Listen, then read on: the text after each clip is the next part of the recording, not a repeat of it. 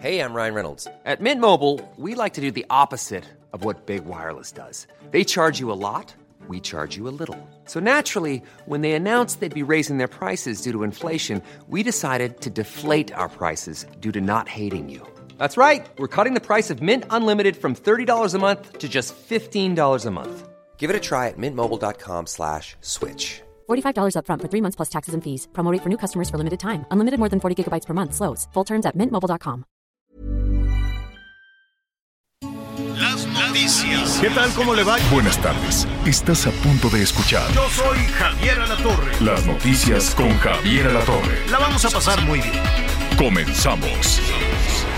Yo no olvido al año viejo porque me ha dejado cosas muy buenas. Ay, yo no olvido no al año viejo porque me ha dejado cosas muy buenas. Me dejó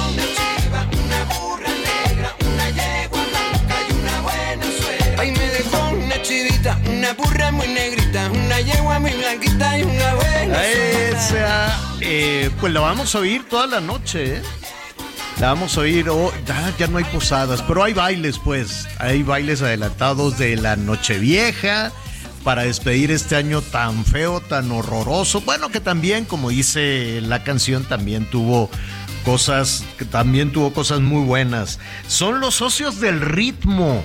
Uh, ¿Hace cuánto que no oías a los socios del ritmo, Miguelón? No, pues ya, ya un buen rato, Javier, ¿cómo estás? Me da mucho gusto saludarte, pero esta es una nueva, una nueva versión que me gusta, ¿eh? Me gusta y qué bueno que le dieron por ahí una este, retocadita a la tradicional canción de Tony Camargo, ¿no? Una zancochada. Sí, sí, sí. Es este. ¿Cómo se llama este de Camila? Samo. Samo, sí. Y él está cantando con los socios del ritmo. Y le cambia, le dieron ahí una, una chaineada a El Año Viejo. A ver, póngale, señor productor.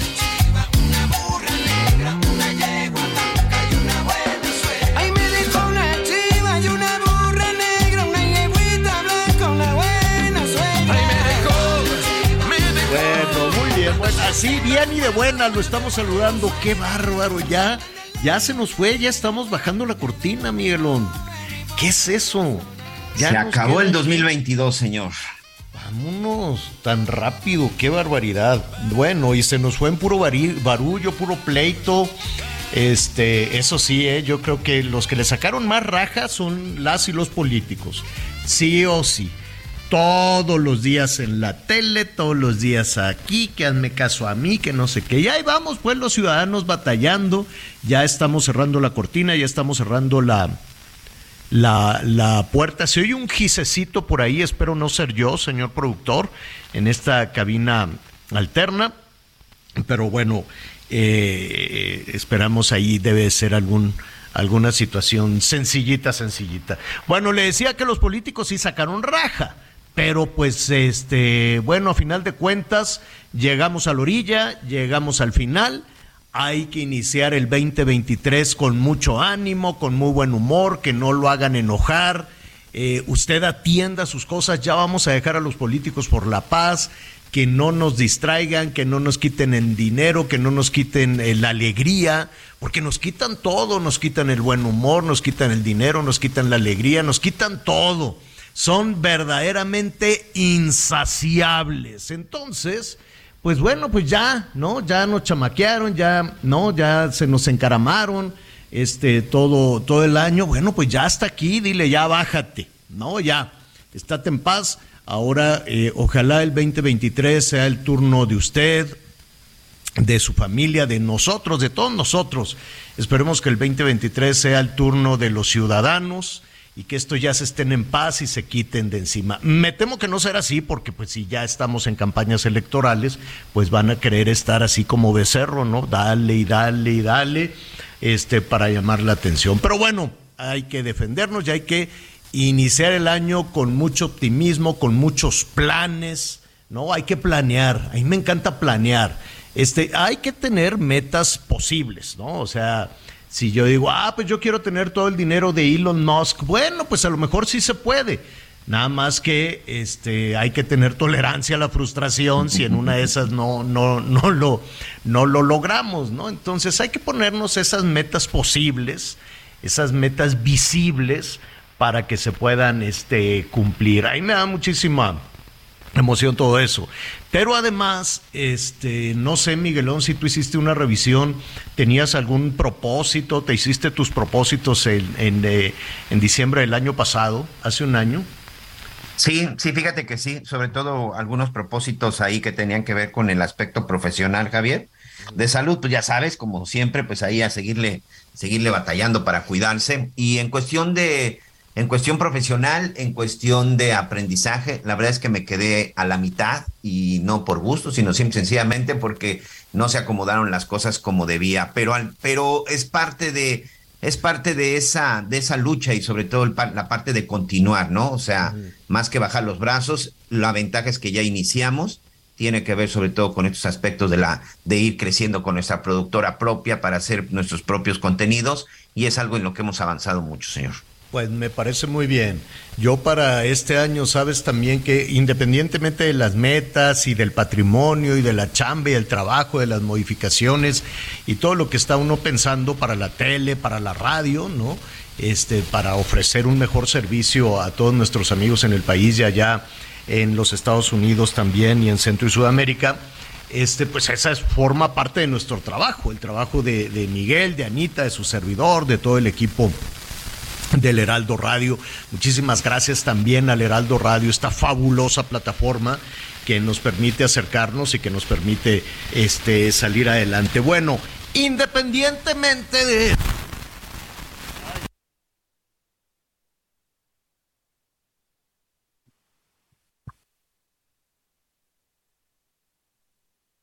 Eh, ¿Qué crees, Miguelón? A mí me gustaría tomar unas clases de canto. Oh, sí.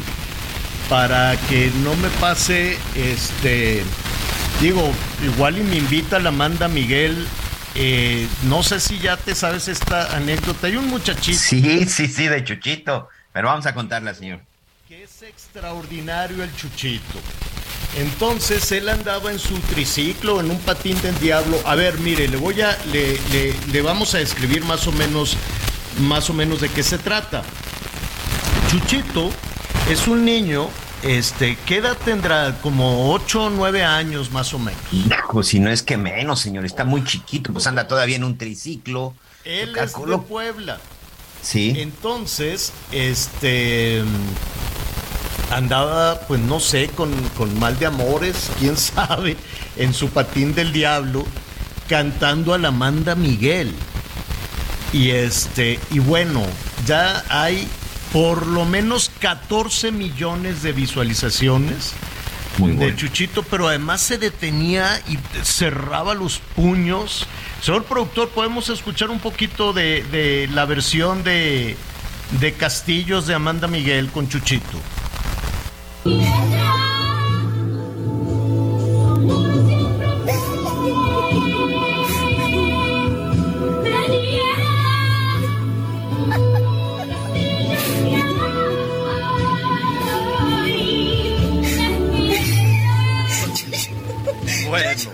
Pues entonces... Lo, lo este, interesante para nuestros amigos que no han visto el video, por favor, véanlo, es la expresión del chamaco. O sea, no le puede meter más sentimiento al momento de gritar de piedra, señor. La, la, la cara es impresionante. Oye, yo por eso quiero entonces aprenderme bien la canción y, eh, y en una de esas me escucha Amanda Miguel y entonces Amanda Miguel ya lo, ya lo escuchó, ya puso a través de redes sociales que quiere localizar a Chuchito para invitarlo a su concierto en el Auditorio Nacional. Así es que por ahí nuestros amigos de Puebla, si conocen a Chuchito, díganle que lo anda buscando la mismísima Amanda Miguel, a quien le enviamos un saludo.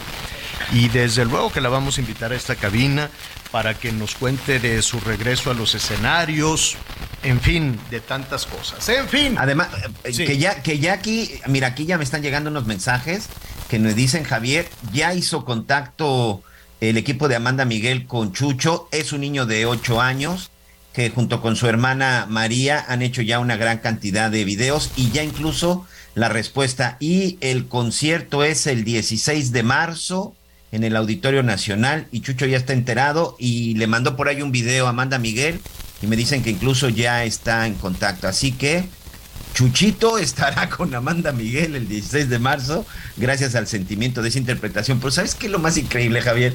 Que es un niño de 8 años que... ¿Cuánto te gusta que tenga esta canción de Castillos? ¿40 años por lo menos? Si no me equivoco, la primera vez que yo la escuché, seguro de haber, de haber sido ahí por la década de los 80. No, pues, eh, pero pues este niño escucha, o sea, uno va cantando lo que le ponen en la casa. Sí, sí, sí. ¿No? Entonces, eh, este, pero la verdad es que lo hace con una emoción, con un sentimiento Sí. muy caim- caime bien, muy sangre ligera. Eh, la verdad a mí sí se me antoja este, ir ahí al Auditorio Nacional, no solo para escuchar a Amanda Miguel, sino también para escuchar a, a- a Chuchito. Bueno, pues saludos a Amanda Miguel. Y antes de entrar allá la, la carga de información que tenemos hoy, pues vamos a, cerrar esta, este paréntesis con Amanda, con Amanda Miguel, señor productor. ¡Ay, Dios mío! ¡Qué cosa este niño! ¡De piedra! ¡Qué bárbaro! ¡Qué sentimiento, mi amor! Quiero, quiero que vengas a un concierto mío donde yo cante y te pueda recibir, mi amor, para darte un cuantos besos en el Auditorio Nacional Bueno, pues ahí está, es precisamente, es precisamente Amanda Miguel. Bueno, tenemos muchísima, muchísima información para, para compartir con usted. Miguel, ¿cómo está? A ver, en, en- en- en lo que ajustamos aquí, y le ofrezco una disculpa a todos nuestros amigos Sí, de la- vamos a- de, de- de- que nos escuchan. Eh, ¿Cómo está este tema de los carros chuecos? Se van a, eh, digo, yo entiendo que se pueden legalizar, pero se Sí. les amplió el plazo, ¿no? Así es. eh, hoy por la mañana, la secretaria de Seguridad y Protección Ciudadana, la, la maestra Rosa Isela, que por cierto hoy daba a conocer el presidente Andrés Manuel López Obrador que había tenido por ahí una caída y que ya se había recuperado, le mandamos, le mandamos un abrazo y por supuesto una pronta recuperación. Bueno, pues daba a conocer que esto, este programa, que como ya habíamos informado durante el 2022, pues se regularizaron más de 300 mil autos por ahí. Bueno, pues resulta que se van a seguir regularizando hasta el próximo mes de marzo. Se extiende la regularización de los autos, de los autos chocolate. Mira, aquí tenemos en nueve meses se han regularizado más de un millón cuarenta y siete mil vehículos y se han obtenido recursos, de acuerdo con lo informado esta mañana por la secretaria de Seguridad Ciudadana, se han recaudado más de 2.600 millones de pesos. Sin embargo, bueno, pues todavía hay muchos autos.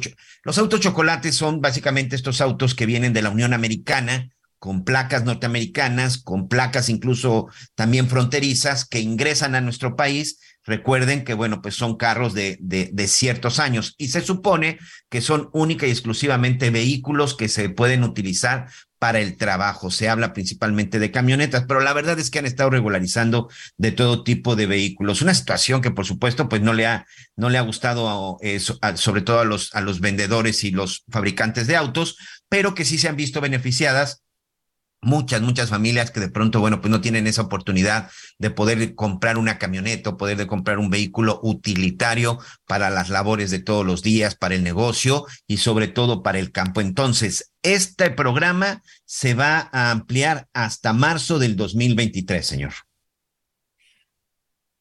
Y bueno, evidentemente, pues ahí están todas las, todas las indicaciones. Recuerde que esto se lleva estado por estado. Uno de los estados, son 14 estados hasta este momento los que se han visto, que se han visto beneficiados. Baja California, Chihuahua y Tamaulipas son los estados que han tenido el mayor número de autos regularizados. Después sigue Nuevo León, Coahuila, Sonora, Baja California Sur, Sinaloa, Durango, Nayarit, Jalisco, tenemos también el estado de Coahuila, Michoacán y Puebla. Me llama la atención que en Guerrero y Oaxaca todavía ahí no se han visto muchos los beneficios, sobre todo porque también ahí hay una cantidad importante de autos de procedencia extranjera que llegan y sobre todo que llegan en estas, en estas zonas.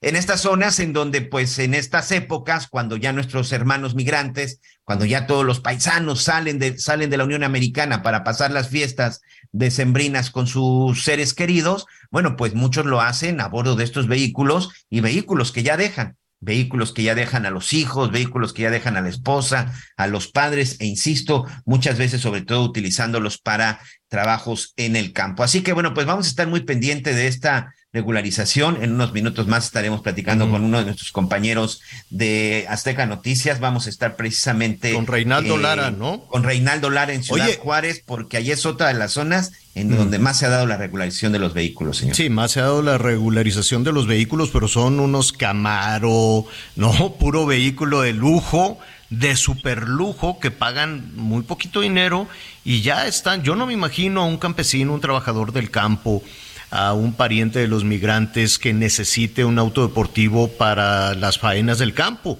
Entonces es una transota, es una transototota que hacen ahí pues unas mafias, ¿no?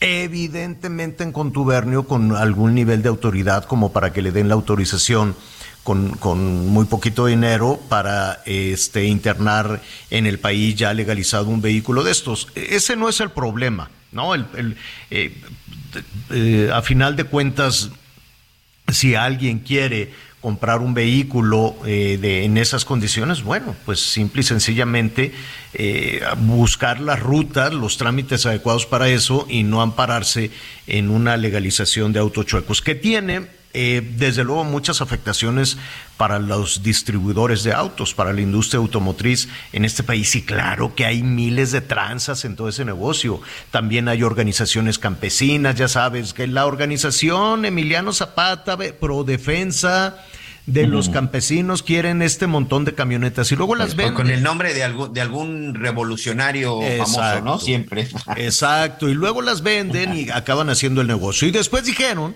que ese negocio era para comprar chapopote.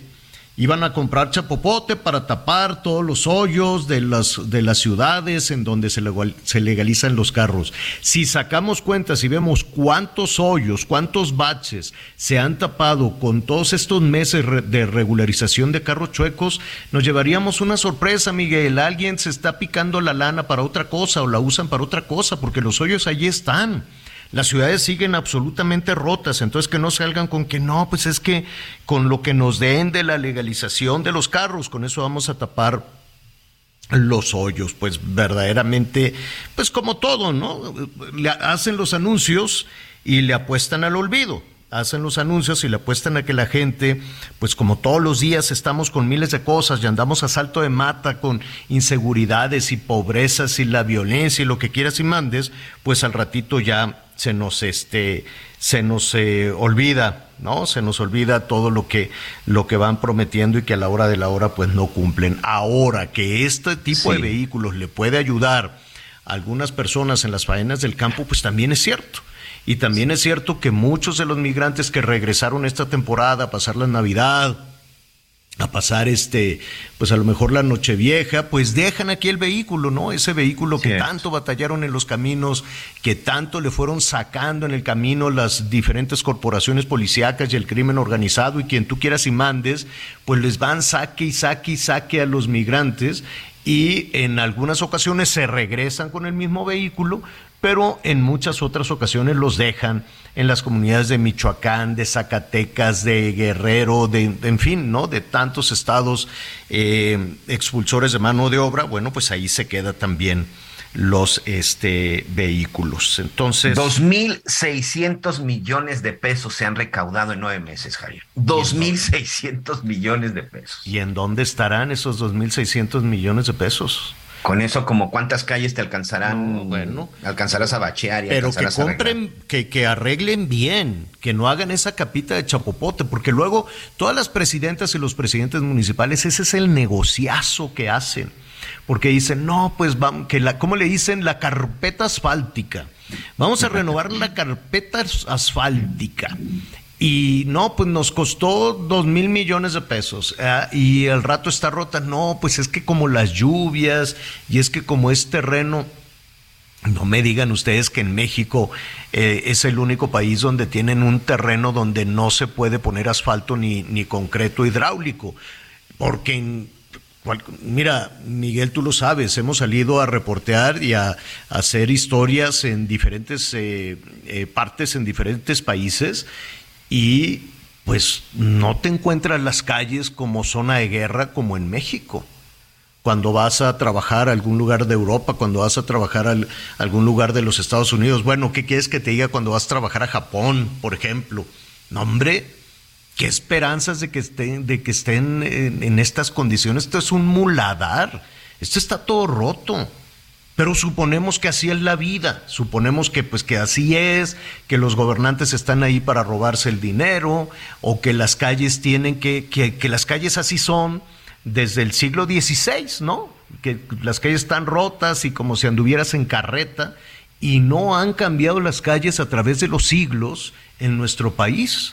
Los caminos siguen rotos, absolutamente rotos, y ese es el negociazo, sobre todo en los, a, a partir del del primer nivel de, ¿cómo se llama? El primer nivel de, de, de, gobierno que son los, los presidentes municipales. Bueno, yo prometí que no iba a hacer corajes, pero ya ando haciendo aquí corajes con esto de, del asfalto y el chapopote. Al rato vamos a hablar de las vacaciones. Ayer precisamente, pues estábamos eh, viendo que ya está eh, a partir de, del año entrante, a partir del primero de enero, ya a partir de la próxima eh, semana, entra en vigor este decreto que duplica de 6 a 12 días eh, de vacaciones en el primer año laboral. Entonces vamos a hablar con la contraparte. Ya hablamos con algunos diputados que nos decían es un derecho de las trabajadoras, de los trabajadores. Me parece muy bien. Se adornan los políticos, logramos esto, logramos aquello, pero ellos no pagan. Ellos no tienen que batallar. Entonces vamos a ver este, qué, qué, qué dicen los empleadores, ¿no? Cuando si tú tienes una plantilla de seis trabajadores, yo creo que se ponen de acuerdo, ¿no? No, no, no creo que exista una trabajadora o un trabajador que quiere amolar a, a, su empleador, a su jefe y decirle, pues vámonos todos de vacaciones y arruinemos el negocio y después qué, ¿no? Te quedas sin empleo. Yo, basic, yo siento que los empleadores quieren cuidar a sus empleados y los empleados quieren mantener su trabajo. Entonces pueden llegar a acuerdos, igual y no tienen que tomar el, el mes completo, pueden decir, oye, patrón, pues veme, lo, vamos pro, prorrateando, ¿no? Seis días y seis días, en fin, ¿no? Puede haber muchísimas, muchísimas opciones. A lo que voy con esto, el gobierno se adorna y el empresario, que siempre les dicen los, ¿cómo les, los adversarios, malvados, mendigos, desgraciados, son los que tienen que apechugar. ¿no? Son los que tienen que ponerse de acuerdo y ver cómo este, mantener eh, el negocio andando con, eh, con, con, estas, eh, con estas ausencias. ¿Que se requieren las vacaciones? Sí, claro, claro que se requieren las vacaciones, no estamos diciendo lo contrario, me parece muy bien. Aquí el asunto es que le encanta a los políticos adornarse con cosas que ellos no van a solucionar. A ellos les vale tres pepinos ahí, a ver, ustedes eh, organícense en las empresas, a ver cómo le van a hacer. No, yo, yo ya quedé muy bien, como, como yo me adorno y digo, miren, gracias a mis esfuerzos y nada que los políticos no sirven para nada. Pero en fin, eso es lo que hay, vamos a lo ver. Bueno, lo bueno que no te ibas a enojar y quedamos sé, en la mañana. sé, déjeme, sé. contarles que en la mañana que estábamos organizando el noticiero, el señor Alatorre me dijo, vamos a poner noticias amenas, ya es fin de año, no hay que hacer corajes, vamos a ver qué vamos a cenar y bueno, ya te... Pero pues es que nada más me acuerdo de esto y me, y me hacen enojar. ¿Y sabes qué es lo peor del caso? Que, que ya van dos, dos de los recientes entrevistados, que cuando hablamos de estas iniciativas, por ejemplo, el tema de los aguinaldos, ¿no? Sí, vamos Sí. a irnos en contra de los, de los empresarios y de los trabajadores que no paguen, no sé qué. Y le dije, oye, ¿y si una instancia de gobierno no paga que, ah, no, ahí sí no? ¿Y por qué no? ¿Por qué si el gobierno es mala paga no le hacen nada, pero si es un machuchón empresario sí? Bueno, pues es que, ah, ah, ah, no, ya van titubeando. Si el gobierno la riega, no les dicen nada. Si el gobierno no paga, ahí están los de Pemex, ahí está el magisterio, ahí están tantos y tantos trabajadores maltratados por el gobierno, pero no hay una instancia que los defienda. Igual con las vacaciones, e igual con las vacaciones, porque le preguntamos también a este diputado, oye, y entonces puede haber sanciones, sí, porque estamos defendiendo a los trabajadores de los malvados empleadores. Bueno, ¿y qué pasa si un nivel de gobierno no le cumple con las vacaciones dignas a la trabajadora, ¿no? Un go- go- eh, trabajador municipal, estatal o alguien de gobierno federal. Imagínense que en Palacio Nacional les dijeran, oiga, me voy un mes de vacaciones. Sí, cómo no. Entonces, no, ahí sí no, no podemos hacer nada con los de gobierno, no. Ah, entonces nada más encájale al adversario. En fin, no nos peleemos, ya nos pusieron la guitarrita. Vamos a hacer una pausa y volvemos inmediato. Ay, yo no olvido, no, al año viejo, porque me ha dejado cosas muy buenas. Me dejó una chiva, una burra negra, una yegua. Conéctate con Javier a través de Twitter, arroba javier-alador. Sigue con nosotros. Volvemos con más noticias. Antes que los demás. Todavía hay más información. Continuamos. Ford Andrade La Viga te ofrece dos modelos únicos en nuestro país, una Ford Expedition Limited 2022 y una Ford Expedition Max 2022, ambas con nivel de blindaje 5. Visita hoy mismo nuestra agencia en Calzada de La Viga 1880, Mexilcancingo, Iztapalapa. Código postal 09099, Ciudad de México. O llama al 552128 4071. Entrega inmediata. Las noticias en resumen. Uno de los tres menores de San Lorenzo Texmelucan internados en el estado de Oaxaca murió lamentablemente este miércoles tras la mordedura del murciélago. Aparentemente a consecuencia de la rabia. Uno de sus hermanitos también continúa delicado. La Facultad de Estudios Superiores Aragón de la Universidad Nacional Autónoma de México llamó a presentarse a declarar a la ministra Yasmín Esquivel por el presunto plagio de la tesis. También solicitó la presencia de su asesora Marta Rodríguez Ortiz y el jurado que estuvo en su examen profesional, quienes deberán explicar los señalamientos de que hubo algún fraude. Hoy a las 12 del día se vence el plazo para que se presenten. Antonio Ceguera Cervantes, alias Tony Montana, hermano del Mencho, líder del cártel Jalisco Nueva Generación, fue vinculado a proceso por los delitos contra la salud, posesión y acopio de armas de fuego y cartuchos de uso exclusivo del ejército.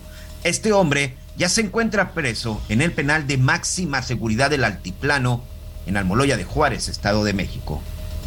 Y el dólar se compra en 18 pesos con 70 centavos y se vende en 19 pesos con 85 centavos. En Soriana, esta Navidad lo damos todo. Compra uno y lleve el segundo al 50% de descuento en todo el afeitado Gillette, geles y ceras para el cabello Extreme, ATM, Barracuda o Lobo Negro y el higiénico Regio. Sí, el segundo al 50% de descuento. Soriana, la de todos los mexicanos. A diciembre 31, aplica restricciones. Bueno, pues estamos pendientes a ver si, si la ministra Esquivel se presenta con copia de su, pues qué será, copia de su tesis y el otro y su coordinadora, en fin, a todos los involucrados los, los, los llevaron a presentar, ¿no? Digo, no es una comparecencia, les dijeron, bueno, presenten ustedes aquí ante las autoridades universitarias todo aquello que les ayude en lo que se toma una decisión si fue plagio o plagiaron a la ministra, ¿no? Ella dice, a ver, la historia es como sigue, se reveló que ella cuando era estudiante de derecho en su tesis, pues su coordinadora de tesis al parecer le dijo, mira, pues aquí hay una tesis y la copió completita con puntos y comas. Marta Rodríguez es la profesora señalada, Javier. La Marta Rodríguez, ¿no? Era la coordinadora de tesis. y, y después ella dijo, no, a ver, ella presentó su tesis que en el 87, ¿no? Y resulta que la tesis es igualita a la de otro estudiante que la presentó en el 86. Y después salió y dijo, no, yo escribí mi tesis en el 85. Yo no, no, no sabía que un estudiante de derecho que todavía le falten dos años para terminar su carrera ya, eh, ya tenga lista la tesis. Dice, yo ya tenía lista la tesis, además con citas del 86, o sea, ¿cómo le supo para saber lo que iba a suceder un año más adelante, no? Este, dice, yo ya la tenía escrita desde el 85, pero me la robaron. Ella dice que la plagiada es ella. En, a, grandes rasgos es así como está la historia. Y eh, pues de lo que se trata es de que ella va, acuda y presente las pruebas de que ella la escribió primero y después han surgido, no sé, creo que tres o cuatro tesis similares, ¿no, Miguel? Sí, sí, ahorita por lo menos se habla ya de cuatro, pero además el tema también aquí se enfoca mucho en la, en la responsable, en la, en la directora, en la de- maestra que dirigió la tesis, porque parece que, pues, que era una constante.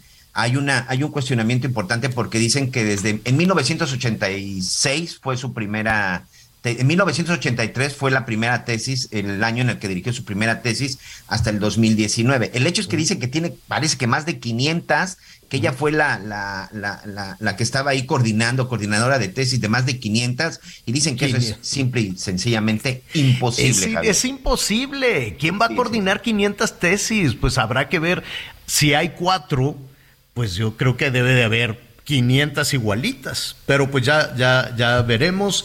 Eh, tienen un plazo límite para presentar las pruebas que le Hoy a las puedan- 12 del día. Sí, exactamente. Entonces ya veremos qué es lo que sucede alrededor de Yasmín Esquivel. Hay muchísimos temas. Al ratito le vamos a hablar también de, de la millonada que se gastaron los, los diputados en espectaculares a favor de una de las corcholatas, de una de las candidatas a la presidencia de la República y de dónde salió el dinero. ¿De dónde salió el dinero? Esa es otra de las preguntas, independientemente de si se está o no violando la ley. Vamos a platicar un ratito con un especialista. Oiga, bueno, pues ya veíamos este asunto de las vacaciones, qué bueno, ¿no? Se requiere estar en un espacio sano, en un espacio laboralmente eh, eh, sano, donde la gente se sienta contenta, donde puedan descansar. Es importante tener vacaciones. De pronto los mexicanos no sabemos tener vacaciones.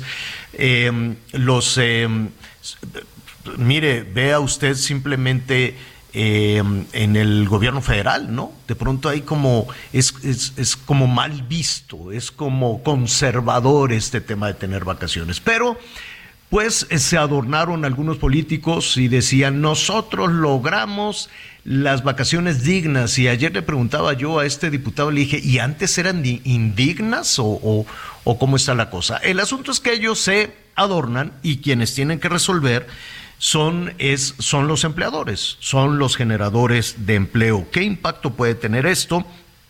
Cómo se va eh, cómo se va a aplicar en fin tantas dudas que tienen sobre todo aquellas personas que después de la pandemia pues han tenido primero lucharon por mantener una plantilla laboral pequeña si usted quiere mediana grande no lo que usted quiera pero después de la pandemia fue muy complicado se llegó a algunos acuerdos con las trabajadoras los trabajadores en fin y ahora eh, esta esta situación este reto por así decirlo cómo eh, se va a llevar a buen término. José Medina Mora es presidente nacional de la Confederación Patronal de la República Mexicana, la Coparmex, a quien saludo con muchísimo gusto. José, ¿cómo estás? Muy buenas tardes. Muy buenas tardes, Javier, qué gusto saludarte. Oye, después de la, de la pandemia, pues sabemos que algunos eh, empleadores, algunos generadores de empleos, si quieres desde los más chiquitos, desde que tienen 4, 5, 10, 20 empleados hasta las grandes plantillas laborales, pues tuvieron que hacer una, una, un rediseño de, de las actividades laborales. Eh, m- me queda claro que no están en contra de que se tengan vacaciones, pero ¿cómo van a enfrentar esta, o, o no enfrentar? ¿Cómo, ¿Cómo van a solucionar este, este tema? Sí, de alguna manera, Javier, llevamos eh, pues más de ocho meses en este diálogo con diputados y senadoras eh, y senadores con respecto a tener este más días de vacaciones. Con seis días al año, eh, México era el país con menos días de vacaciones en toda América Latina. Estábamos a la altura de países como Uganda. Eh, con 12 días estamos cerca de Colombia, Ecuador y Chile, nos parece eh, más cercano a la realidad latinoamericana. Eh, y lo decías muy bien, Javier, en nuestro país hemos creído que para ser más productivos había que trabajar más, mal visto tomar vacaciones, cuando en realidad eh, lo que necesitamos para ser más productivos es trabajar y descansar. Ya nos dice la OCDE que trabajamos 23% más horas que el promedio de los países de la OCDE y somos solo el 30% productivo. Eh, con respecto al, al costo para las empresas, Javier, pues este es solo uno de tres costos que a partir de enero del 2023, ya la próxima semana, eh, enfrentarán las empresas. Uno es este de las eh, los 12 días de vacaciones eh, por año, pero hay un segundo costo que es el aumento al salario mínimo. Recordarás que se llegó a un acuerdo de un aumento del 20% al salario mínimo, compuesto por la mitad por inflación, este, inflación más dos, más este monto independiente de recuperación, la MIR, con otro 10%, lo cual nos da ese 20% de aumento a los salarios mínimos, pero hay un tercer factor de costo para las empresas, eh, que es el aumento en participación de las empresas en las aportaciones a los fondos de pensión de los trabajadores. Esta ley que se aprobó en el 2020 y que entra en vigor en el 2023, en donde habrá un aumento de un 8% al fondo de los de las pensiones de los trabajadores que aportarán aportaremos las empresas eh, 1% por año durante ocho años.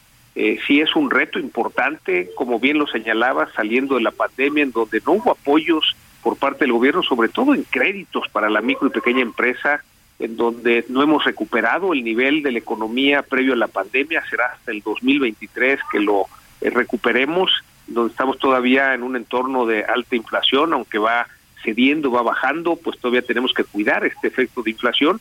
Eh, sin embargo, estamos conscientes, Javier, que es una responsabilidad social eh, de las empresas el eh, aumento del salario mínimo, el aumento de días de vacaciones y también el aumento de aportaciones a las pensiones. Nos parece que la salida tiene que ser a partir de la productividad y con esto compensar el aumento de costos. Un gran reto, como bien lo señalaba, sobre todo para la micro y pequeña empresa y estaremos acompañando estas eh, micro y pequeñas empresas para que puedan, eh, con el aumento de productividad, poder resolver estos aumentos de costos. ¿Qué, ¿Qué, tanto le puede significar a una este, pequeña empresa, una pequeña y mediana empresa, afrontar estos tres retos que ya tenemos a partir de, de la próxima semana. Eh, es decir, yo, yo sé que es difícil cuantificarlo, depende del giro, depende de la experiencia, depende de qué tan sana y tan sólida esté esta empresa, por muy pequeña que sea.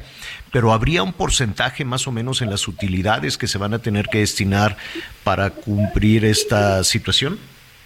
Digamos que la principal, el principal reto de la micro y pequeña empresa es cómo mantener la continuidad de operación cuando tiene una plantilla pequeña. O sea, una microempresa tiene entre uno y diez colaboradores, de tal manera que al tomar las vacaciones, el poder garantizar la continuidad de operaciones, el reto mayor. Por eso planteábamos el que fuera gradual. Eh, en este diálogo con diputados y senadores planteábamos el que estaba bien llegar a 12 días, pero que esto fuera gradual. De la misma manera en que planteamos que las aportaciones al fondo de pensiones de los trabajadores fuera gradual 1% por año durante ocho años, de tal manera que las empresas, sobre todo la micro y pequeña, pudieran irse ajustando a este aumento de costos. Sin embargo, esa parte no se logró y ahí está el mayor reto. Eh, desde luego, el, el eh, problema, digamos, el reto que tenemos en el aumento al salario mínimo tiene que ver eh, no nada más con la inflación que puede generar, sino también con la informalidad, es decir, si aumentamos demasiado rápido el salario mínimo, esto nos puede generar una mayor informalidad y lo que necesitamos como país es más bien transitar hacia una mayor formalidad. Entonces, por eso que el enfoque en estos tres eh, aumentos de costos es acompañar a la micro y pequeña empresa para lograr eh, con este aumento de productividad compensar el aumento de costos para efecto de que puedan seguir operando, Javier. Em, eh, finalmente, eh, esperemos y desde luego que confiamos en el talento que tienen los empleadores, la micro y pequeña empresa y sobre todo en este en este país donde hay, hay bases tan sólidas de, de, de, los pequeños empresarios y todo lo que eso lo que eso significa, José. ¿Cuál es tu perspectiva? Desde la Confederación Patronal, desde la Coparmex para el año entrante? Sí, bueno, eh, un año eh, de grandes retos, Javier, como comentábamos, eh, no hemos logrado recuperar el nivel de la economía previo a la pandemia, somos el único país de América Latina que no lo ha logrado. ya esperemos que con el crecimiento, aunque sea poco, calculamos alrededor del 1% en el 2023. Con esto ya alcancemos este nivel de economía previo a la pandemia. Oye, José, perdón, perdón que te interrumpa, pero ¿por qué no lo hemos logrado y América Latina sí? ¿A qué le atribuyes tú que no lo hemos logrado? Pues eh, principalmente, Javier, porque no hubo ayuda, no hubo apoyos por parte del gobierno a la micro y pequeña empresa, eh, no subsidios, sino apoyos, créditos. La micro y pequeña empresa tuvo muchos problemas de liquidez, tuvieron que cerrar un millón y medio de empresas durante la pandemia, la mayor parte micro y pequeñas, precisamente por esa falta de apoyo del gobierno que sí se dio en otros países de América Latina. En México el gobierno decidió no apoyar y por eso caímos ocho y medio por ciento en la economía, mientras que el promedio de países cayó solo la mitad, alrededor del 4%, y bueno, ya todos se recuperaron. El caso de Estados Unidos inmediatamente se recuperó al siguiente año. Eh, en el caso de México, con esa caída del ocho y medio por ciento, el rebote el año pasado fue solo del 5% y aún con un buen cierre este año de 3% no habremos alcanzado. Eh, como decíamos, único país en América Latina, pero también cuando comparamos con otros continentes de todos los países de la OCDE, solo dos países no hemos recuperado este nivel de la economía previo a la pandemia, es decir, México junto con Turquía estamos en ese mismo caso y tiene que ver con una decisión de los gobiernos de no apoyar eh, al sector productivo, a conservar el empleo, sobre todo créditos para que la micro y pequeña empresa pudieran sobrevivir ante esta escasez de liquidez, que es lo que provocó la crisis de la pandemia, Javier. Tienes toda la razón, José, y además yo me atrevería, si abrimos un poquito más, eh, aquí estamos hablando de los niveles prepandemia, pero también hay que recordar que en el 2019 no hubo crecimiento y tampoco hubo crecimiento previo a que eh, se detonaran todas las calamidades de, del COVID, de la pandemia. Entonces... Es correcto. Este, estamos hablando de recuperar el nivel que tenía la economía en el 2018. Es decir, estamos ya eh, con esos cuatro años de rezago. Eh, la expectativa, Javier, es que sí, en el 2023, aunque el crecimiento va a ser muy bajo, ya habremos alcanzado ese nivel que teníamos en la economía en el 2018. Y hay grandes oportunidades que hemos desperdiciado, Javier.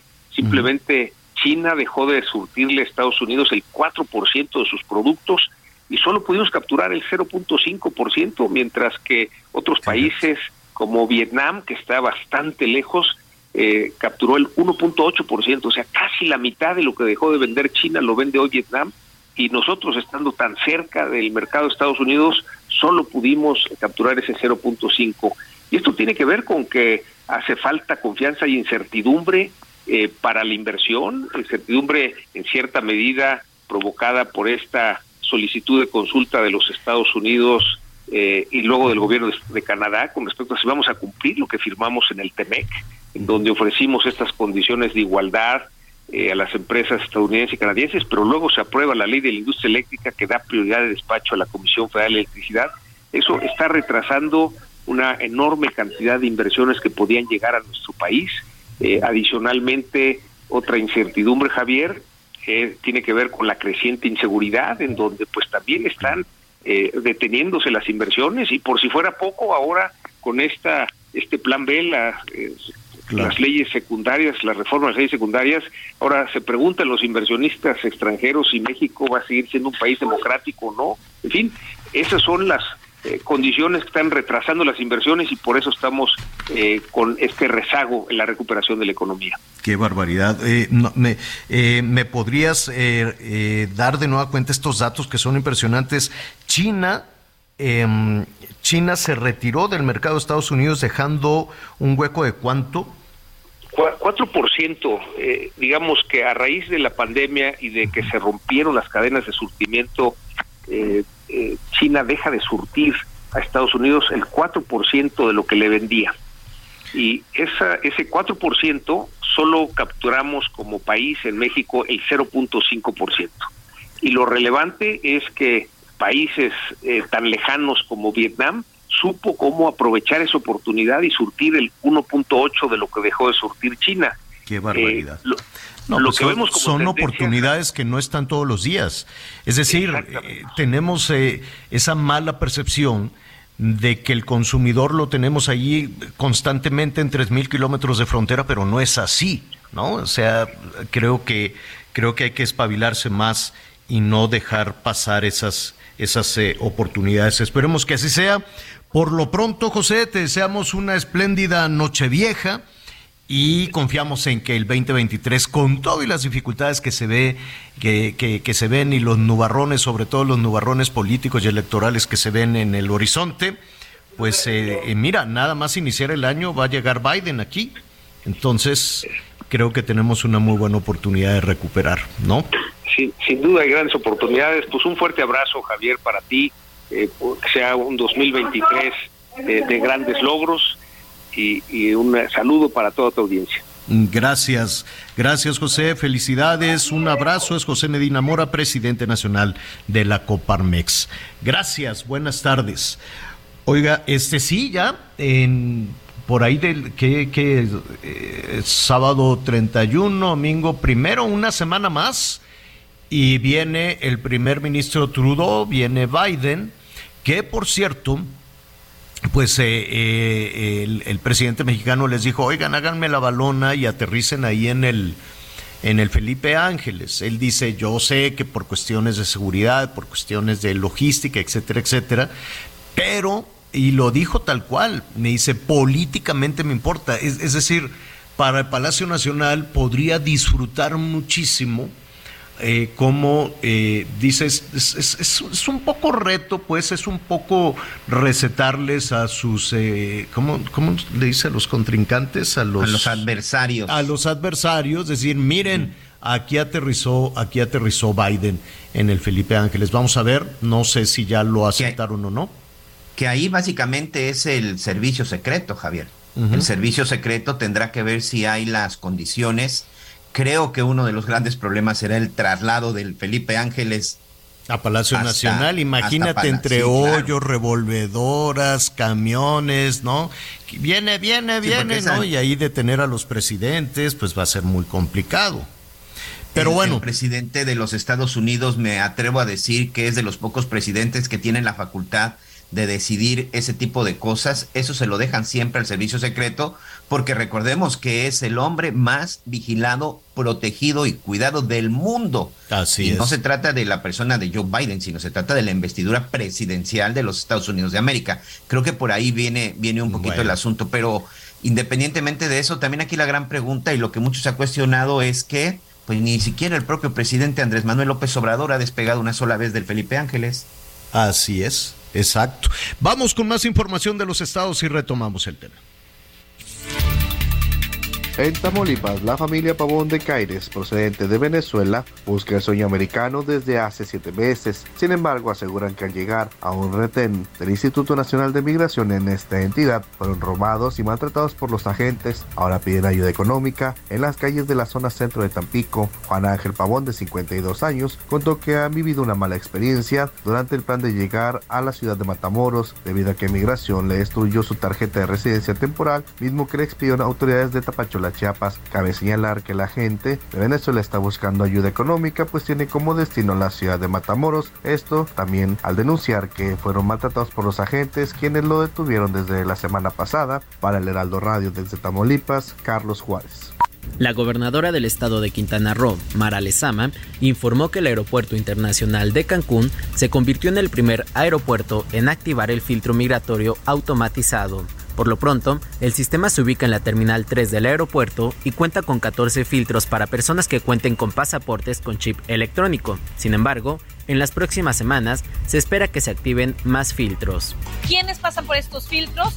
Pasajeros que lleguen a Cancún procedentes de Estados Unidos, de Canadá y mexicanos que tengan su pasaporte ya con chip, que son los nuevos pasaportes. Posteriormente serán todos los pasaportes. El trámite es muy fácil, simplemente tienen que poner el pasaporte, les tomarán una foto, pasarán la primera puerta, se paran ahí en donde les toman la fotografía y después se abrirá, si no hay ningún dato que no concuerde, las segundas puertas para pasar ya e ingresar Informó Ángel Villegas. La noche de este 27 de diciembre murieron dos personas tras una agresión armada. Una de ellos era un joven seminarista y el otro un niño. Los hechos confirmados por la diócesis de Zacatecas, donde emitió un mensaje de condolencia donde dieron a conocer que el seminarista cursaba el tercer año de la etapa teológica y fue víctima de la violencia que aqueja a Zacatecas. Por su parte, la vocería de la Mesa Estatal de Construcción de Paz indicó que la agresión se dio en contra de estas cuatro personas que se encontraban entre las calles de dicha comunidad, cuando sujetos armados los agredieron de manera directa, dejando como saldo dos personas sin vida, mientras que dos más se encuentran recibiendo atención médica. En primera instancia, cuando fueron agredidos, arribaron las corporaciones de seguridad en donde encontraron al seminarista ya sin vida. Sin embargo,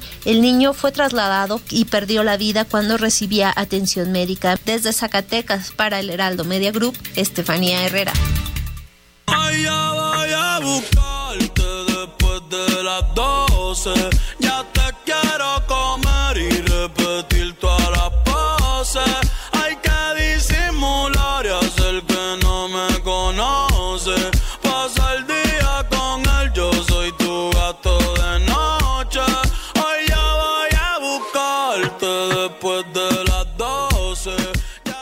Conéctate con Miguel Aquino a través de Twitter, arroba Miguel Aquino. Toda la información antes que los demás. Ya volvemos. Todavía hay más información. Continuamos. It's that time of the year. Your vacation is coming up. You can already hear the beach waves, feel the warm breeze, relax, and think about work. You really, really want it all to work out while you're away. Monday.com gives you and the team that peace of mind. When all work is on one platform and everyone's in sync, things just flow wherever you are. Tap the banner to go to Monday.com.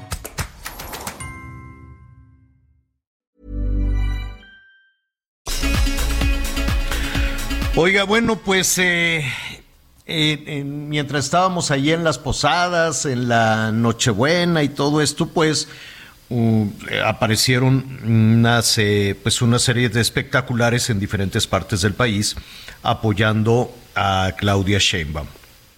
Eh, no, de, de entrada, pues eh, los responsables de todo esto salieron a decir, oiga, no, no, no es la jefa de gobierno, somos nosotros, con nuestro dinero, son unos diputados, diputados de Morena, y pues a partir de todo eso se generaron, se generaron muchísimos, este, pues muchísimas especulaciones, se violó la ley, no se violó la ley, eh, lo pagaron ellos o pagaron con dinero, con dinero público.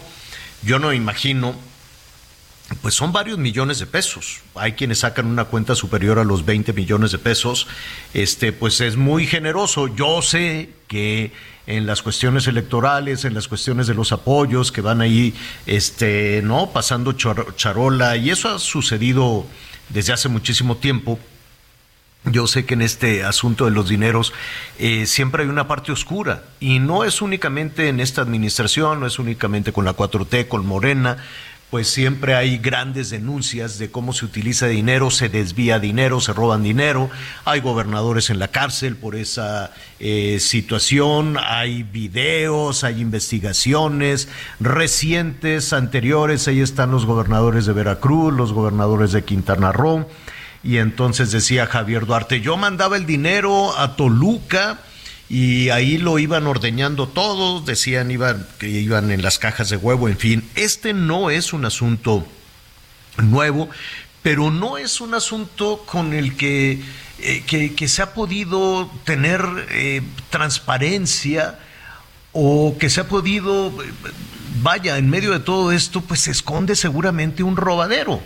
Entonces por allá en el 2006 decían, no, hay que modificar la ley porque no se vale que los del PRI, que no, entonces se hacen leyes, se hacen acuerdos que simple y sencillamente no se, no se cumplen. ¿Esto duele? ¿Esto hay alguna sanción?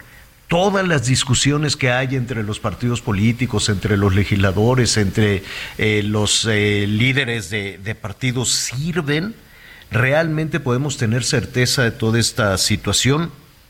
Vamos a platicar con Marco Baños, quien fuera en su momento consejero electoral y ha estado muy atento a las situaciones que hemos que, que se han vivido no solo recientemente, sino eh, pues mira, Marco, parece que esto es una historia sin fin. ¿Cómo estás? Muy buenas tardes. Buenas tardes, Javier. Te saludo con mucho afecto y, por supuesto, también al auditorio. Pues Oye, mira, eh, sí, Javier. No, adelante. Sí, eh, estamos otra vez en una en una campaña que se ha repetido en, en muchas ocasiones. Lo vimos hace mucho tiempo cuando también eh, eh, el eh, entonces eh, gobernador o exgobernador del estado de Puebla, Rafael Moreno Valle, que en paz descanse, pues eh, colocó un conjunto amplio de espectaculares que promocionaban un libro que él que él escribió.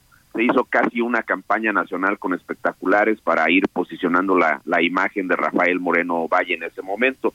Y luego lo vimos más reciente con una campaña que se hizo para la revocación de mandato, que recordarás, se colocaron una cantidad impresionante de espectaculares donde eh, se promocionaba la eh, ratificación del mandato del presidente Andrés Manuel López Obrador y lo hemos visto en, con diversos eh, también aspirantes a candidaturas de las gubernaturas, sobre todo cuando presentan los gobernadores los eh, informes de, de eh, anuales que les corresponde, pues también vemos una cantidad impresionante de espectaculares que se colocan. Pero esto es una campaña reiterada del partido Morena que está promocionando la imagen de la jefa de gobierno de Claudia Sheinbaum, donde efectivamente eh, hay eh, incluso un reconocimiento de diversos legisladores, por ejemplo el diputado Torruco que dijo Miguel Torruco que dijo que han colocado esos espectaculares y esta es una una respuesta que está articulada a nivel nacional porque no solamente Torruco lo dijo sino varios diputados diciendo que los colocan en ejercicio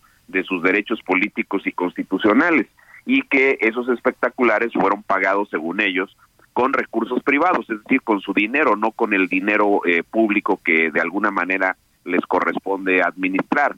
Entonces, eh, ¿qué es lo que ha ocurrido aquí en estos temas? Primero, pues el artículo 134 de la Constitución dice que está prohibido usar recursos públicos, habla de dinero público, para eh, promocionar eh, eh, imágenes de los servidores públicos. Y obviamente eh, el propio artículo 134 de la Constitución dice que está prohibido hacerlo para efectos de evitar inequidad en la contienda entre partidos o entre aspirantes a cargos de elección popular. Pero también hay precedentes donde el Instituto Nacional Electoral ha ordenado eh, por la vía de medidas cautelares que en algunos casos fueron ratificadas por el tribunal que cuando se trata de dinero privado y este dinero privado sirve para propaganda que está eh, generando inequidad en la contienda, pues entonces se tienen que retirar estos espectaculares. Y yo creo que estamos en una situación eh, parecida. Aquí, evidentemente, lo primero que se tendría que hacer sería que el Instituto Nacional Electoral conozca las quejas que presenten los demás partidos políticos y, eh, en su caso, dictar medidas cautelares para retirar estos espectaculares. Caso contrario, pues se deja eh, una campaña que ya, eh, ya lo hemos dicho en otras ocasiones contigo, Javier.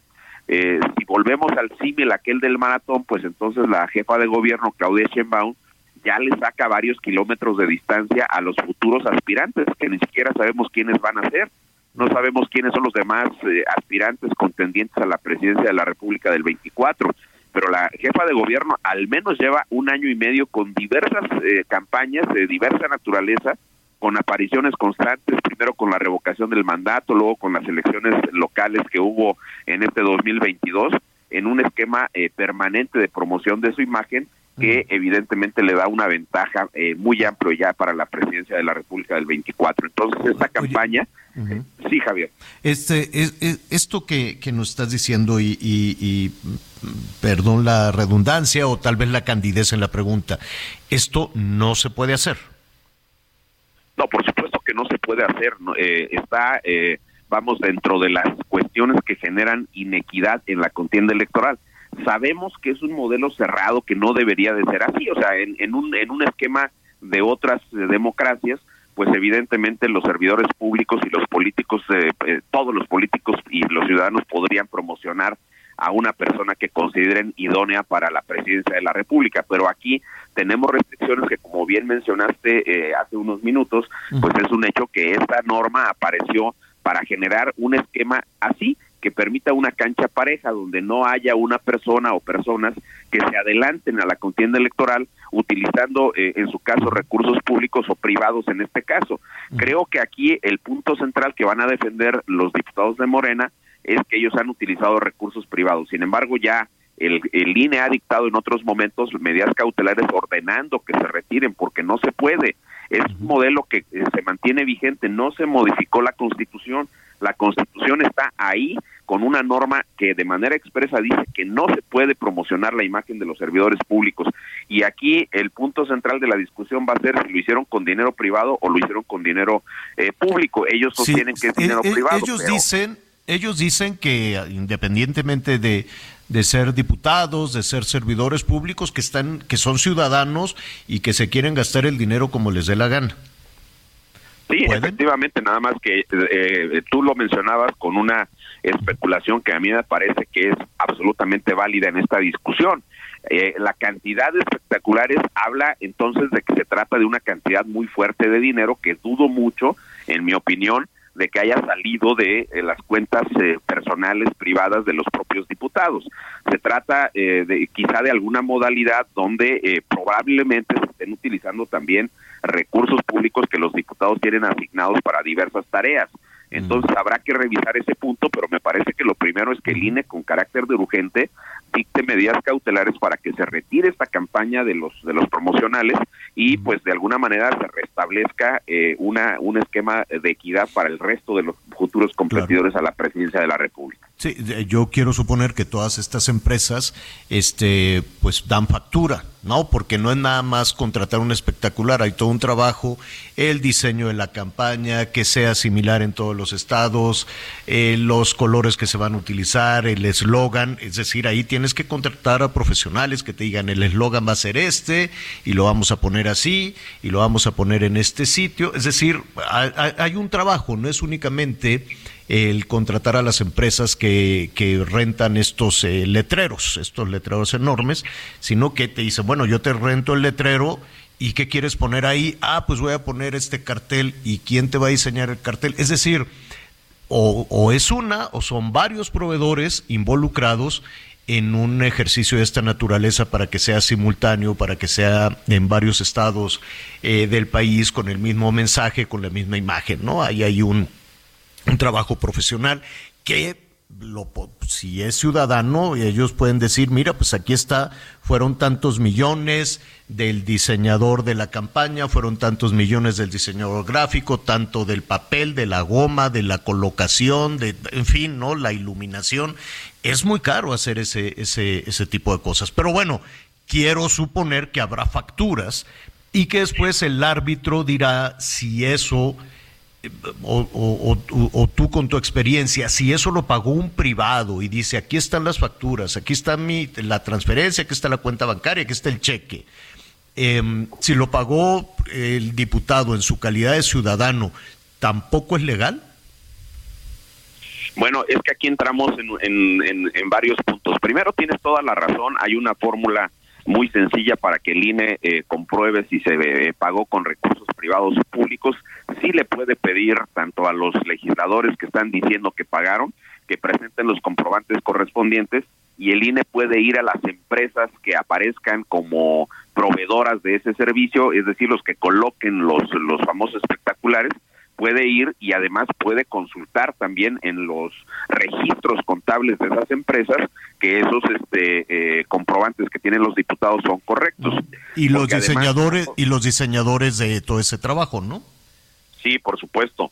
Y además hay un detalle, Javier, que, que sabemos bien. Este, eh, las facturas que se emiten por cualquier tipo de empresa o proveedor de bienes o servicios tienen que estar registradas ante el SAT. Entonces, igualmente se puede hacer esa corroboración de que las de que las facturas son correctas, de que son eh, legales para poder saber con precisión de dónde viene el dinero. Entonces, una vez que el INE haga eso, lo que sigue es, a ver, vamos a suponer por un momento que no se trata de dinero público, sino de dinero privado. Vamos al siguiente paso, que es que a pesar de que se trata de dinero privado, se trata de una campaña, no es una expresión individual o una expresión aislada de una persona, sino es una campaña que está articulada a nivel nacional que en consecuencia está lesionando la equidad en la contienda. Y el INE tiene ya, insisto, algunos precedentes donde este tipo de cuestiones han sido también ordenados para ser retirados de la vía pública y sancionados en su caso por el nivel de eh, vamos de articulación nacional que ya tiene esta esta campaña. Es ¿Y qué decir, puede pasar? Claudia ¿Y- y- Sheinbaum ya- ¿Y cuál sería la consecuencia? eh, pues se pueden imponer sanciones y además el INE podría analizar que si en un momento dado este tipo de cuestiones eh, son actos anticipados de campaña, si se determinara entre INE y tribunal que en mi opinión sí es evidentemente un acto anticipado de campaña, ya no te digo de precampaña, porque Claudia ya no está en una precampaña, está en una campaña. Entonces, eh, ese tipo de, de, de aportaciones que se están realizando, el INE podría contabilizarlas como un acto anticipado de campaña y en su caso sumarlas al tope de campaña cuando empiecen las campañas electorales. Eso también ya en algunos eh, momentos el INE lo ha este, aplicado de esa manera. Entonces, creo que estamos ya en una O sea, es, situación es muy- una especie de multa. Lo peor que De- pueda suceder es que, que multen al aspirante. Exactamente, y que le sumen el costo de, la, de los espectaculares a los topes de campaña cuando empiecen las campañas. Esa cuestión está ahí. Y un último detalle, Javier, que es importante de recordar. Sabemos que el Tribunal Electoral ha dictaminado que cuando los servidores públicos Bueno, uy, justo cuando, a ver si podemos restablecer, restablecer la, la, la comunicación para que el ex consejero Marco Baños, pues nos, ha- nos está diciendo, ¿no? Que esto desde su punto de vista, reserva de lo que, de lo que eh, señale el Instituto Nacional Electoral, pues estaría fuera de, estaría fuera de todo orden. En cuanto se restablezca la comunicación, yo también quisiera, este, listo, ya tenemos, ya, ya te tenemos de nueva cuenta, Marcos, se nos fue la comunicación. No. No, no. Lo recuperamos, señor. Lo, recuperamos vamos a- en unos lo vamos minutos. a recuperar porque la otra parte en todo esto, pues en la política hay de todo y lo que dicen los legisladores, este, pues cometiendo también algunos errores en sus declaraciones, ¿no? Este, pues dicen, no, pues nosotros simpatizamos y nos da la gana y es nuestro dinero y es nuestro privilegio y el INE es un censor, etcétera, etcétera. Pero este, pues ahí está la ley y si no, si, si la ley no, no es clara o la ley no, no, no les gusta a quienes aspiren del PRI, del PAN, de Morena, del partido que sea, bueno, pues ellos tienen la sartén por el mango, ellos pueden incluso modificar las leyes, ahí se quedó volando el plan B, ahí se quedó volando la reforma electoral, pero sí hay una ventana de oportunidad incluso para ver si, si lo pueden modificar, porque la otra cosa que me quedé pensando mientras escuchaba a Marco Baños, Miguel, es, eh, me queda claro que ni Marcelo, ni este Claudia, ni el senador Monreal, ni el secretario de Gobernación, pues eh, tienen que cuidar todos sus frentes y ellos Claro. quieren tener la candidatura de Morena a la presidencia de la República y tienen que cuidar estos detalles para que no se tenga consecuencias. Pero en una batalla como esta, pues no me ayudes, compadre, ¿no? Una forma de descarrilar una forma de descarrilar a tu contrincante es haciendo este tipo de cosas y decir, mira nada más, ¿no? Que se le sancione. O no, porque en la política son algo serio, ¿eh? Sí, en la política, dicen ahora sí que en la política todo se vale y efectivamente yo creo que hoy el equipo de la jefa de gobierno deberían de estar preocupados por ese tipo de por Sí, ese tipo de apoyos que al final este pues hasta ahorita no los ha necesitado porque bueno pues sigue Claro. al frente y qué mejor escenario que seguir gobernando pues nada más la Ciudad de México no la metrópoli Claro. más grande más Con- grande de este de este país. Pero sí aplica eh se aplica la de no me ayudes compadre en este caso ¿O tú qué opinas, Marco? ¿No podría, entre todos esos vericuetos de la política, decir, este, también generar ese tipo de situaciones para descarrilar a tu este, contrincante? Sí, lo, lo hemos visto en, en muchos casos en elecciones locales, pues los contr- contrincantes en ocasiones llenan de espectaculares, de pintas de barda con propaganda de los adversarios, los multan y eventualmente los podrían hacer hasta rebasar los topes de gastos de campaña. Pero aquí el INE eh, sí tiene una eh, delicada responsabilidad porque esto de que es una genuina expresión de la libertad de expresión de los ciudadanos, pues en rigor no es así. Se trata de una campaña eh, orquestada a nivel nacional que está apoyando a una candidatura, en este caso la de Claudia Sheinbaum, y que le está generando, por supuesto, eh, un esquema eh, absolutamente inequitativo para el resto de los contendientes, para los propios y para los extraños. Y lo dices muy bien, pues eh, vamos a vamos a analizar todo el punto y ver qué determina el INE, pero yo creo que sí tienen eh, argumentos suficientes primero para ordenar que se retire con independencia de que se trate de recursos eh, de carácter privado. En segundo lugar, para sancionar tanto a los servidores públicos que lo están haciendo y en, eh, y en tercer lugar para, en su caso, o, eh, pasar el tema al tribunal para que el tribunal determine si hay o no violaciones al 134 constitucional y ver qué sucede con ese famoso libro de registro donde ellos dijeron que se puede eh, perder el modo honesto de vivir como requisito de elegibilidad de las candidaturas. Bueno, pues ahí están las consecuencias. Veremos, veremos qué tanto duele, ¿no? Y veremos al, al arranque del año. A mí se me hace, Marco, pues que vamos a iniciar el año con, con una serie de espectaculares y con una contrarréplica, por decirlo de alguna manera, pues no, no tardan en, en más aspirantes este, en, en, eh, en, en tener o en buscar ¿no? la manera de darle la vuelta a toda esta cuestión de leyes. Que, que esto, te robo un minuto más, Marco, esto es una parte fundamental. Eh, tenemos, no sé, toneladas de, de documentos, horas y horas de discusión eh, al, al, alrededor de los, de, los, eh, de los temas electorales y al mismo tiempo eh, al mismo tiempo se está contratando o buscando a las personas que le den la vuelta a esta situación. Y en algunas ocasiones, como lo vimos en Campeche o como lo hemos visto en otras entidades, dicen, pues es una multa y además es una multa que pagan con dinero público. Y entonces no pasa nada.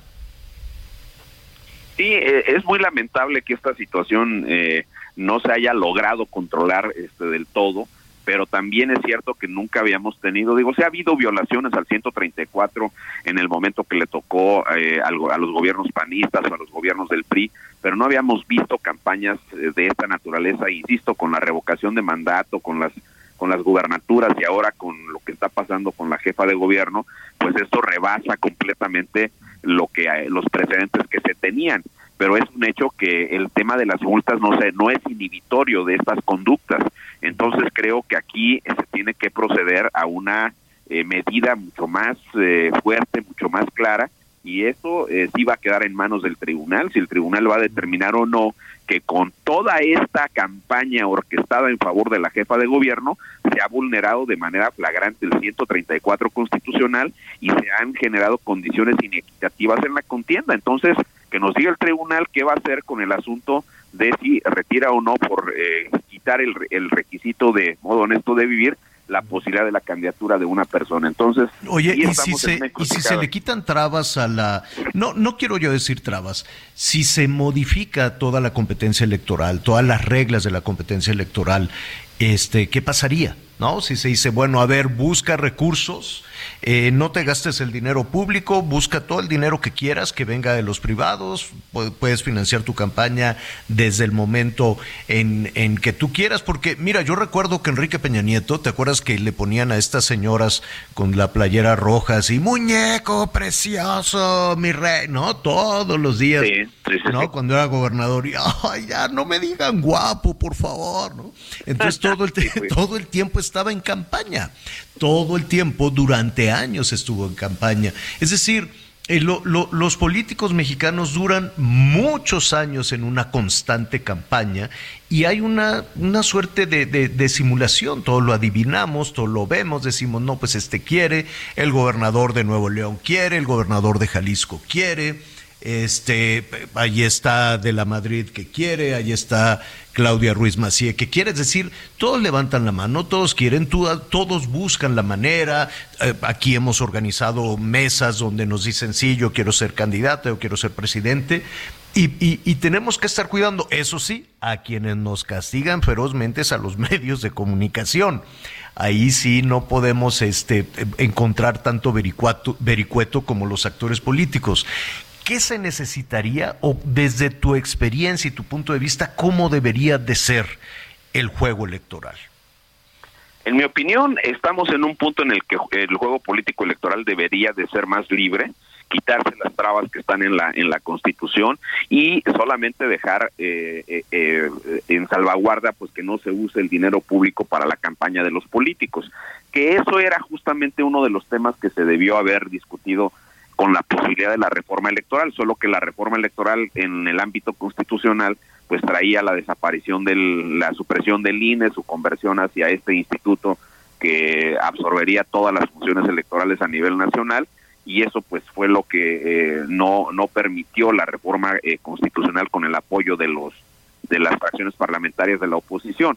Pero creo que el juego debería de ser mucho más eh, libre Javier y dejar que los políticos hicieran su, su trabajo los políticos tienen que hacer política pero tendría que ser así mucho más abierto y con una identificación clara de dónde provienen los recursos para que la autoridad electoral pueda eh, ver que se trata de dinero primero de origen lícito y segundo lugar que no es un dinero que provenga del, del ámbito público. Esa es la cosa que nos queda pendiente para platicar contigo, si nos lo permites, el narco.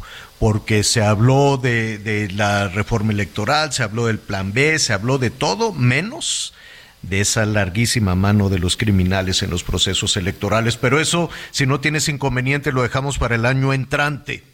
que ya falta Mucho gusto, Javier. Eh, Marco, que pase una extraordinaria noche vieja y lo mejor para el año que ya está por comenzar. Son deseos recíprocos para ti, para, para este Miguel, por supuesto, para Ana María y para todo el auditorio. Muchas gracias, Javier. Un abrazo y mi gratitud por los espacios que me brindas. Al contrario, es Marco Baños, el ex consejero electoral. Así están las cosas. Y yo coincido con Marco, ya eh, dejemos este tema de simulación, ponemos reglas claras y juego nuevo. Supongo, ¿no? Yo creo que por ahí podríamos irnos. Vamos a hacer una pausa y volvemos de inmediato.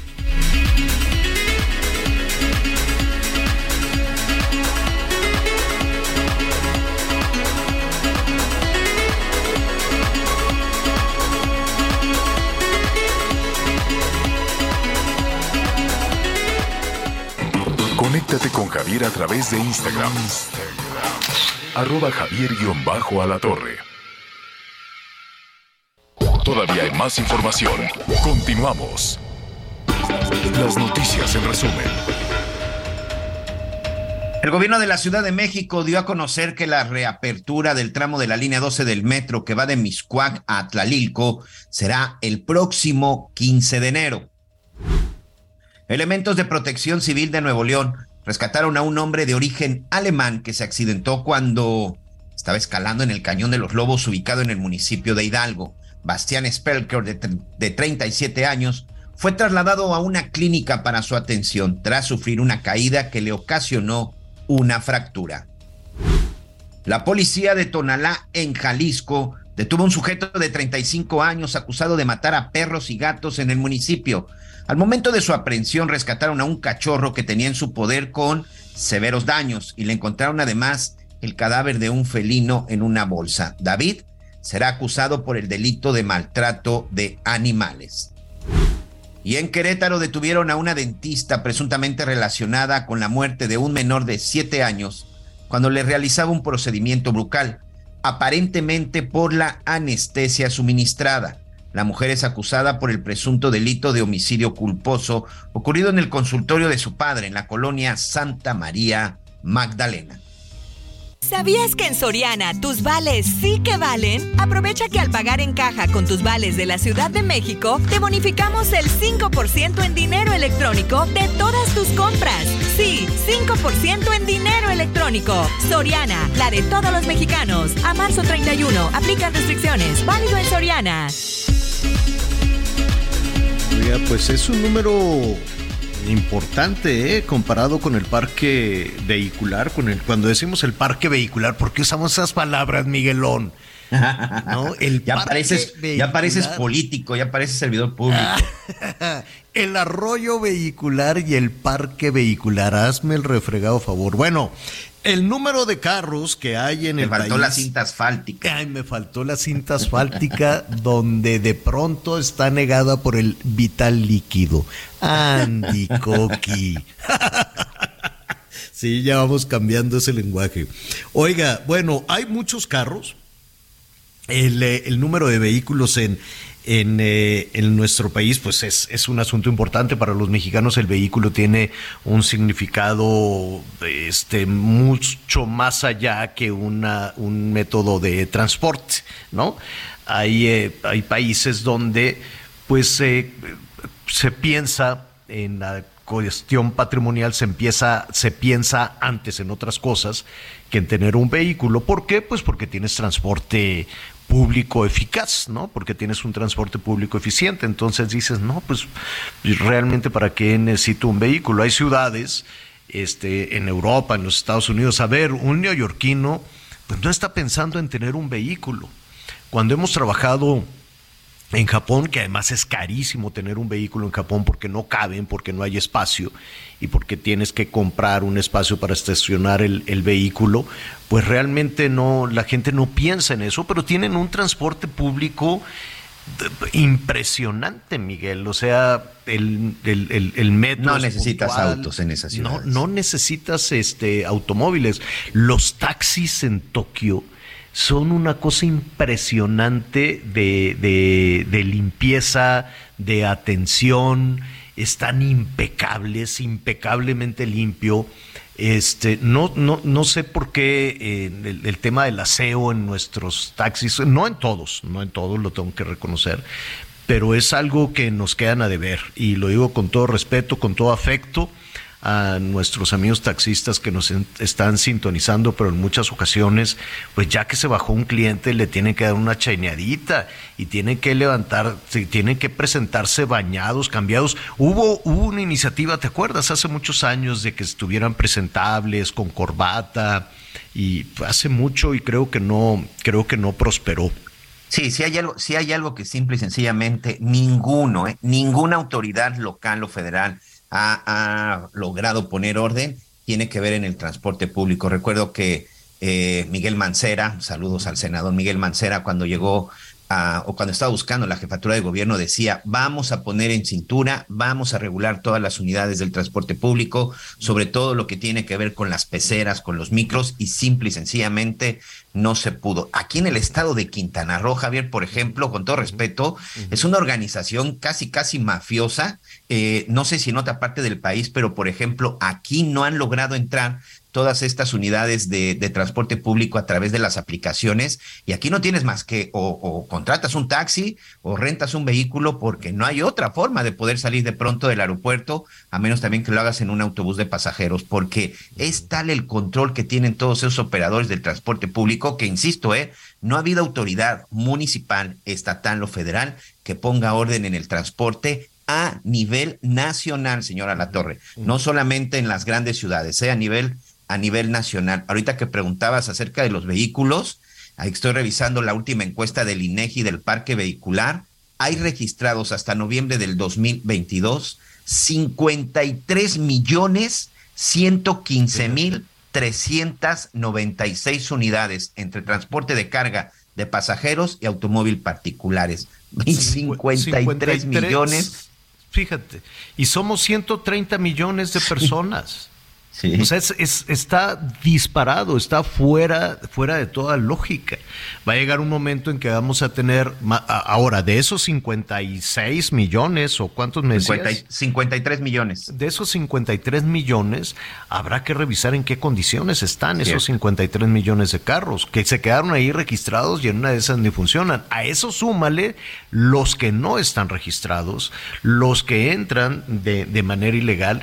México es un país que le damos un valor a, al, al vehículo impresionante. Yo sé que lo necesitamos porque no tenemos transporte público, porque el transporte público es pésimo, es malísimo, es inseguro y sí, que pues se, se, requiere el vehículo pues para todo, para moverse, para ir a trabajar, para ir a la escuela, para lo que tú quieras, lo que tú quieras y mande. Y además se ocupa como un mensaje incluso hay que decirlo como es, se, se ocupa incluso como un mensaje de, de yo sí pude, ¿no? De estatus, de, de, patrimonio, de mira, este, pues necesito el auto.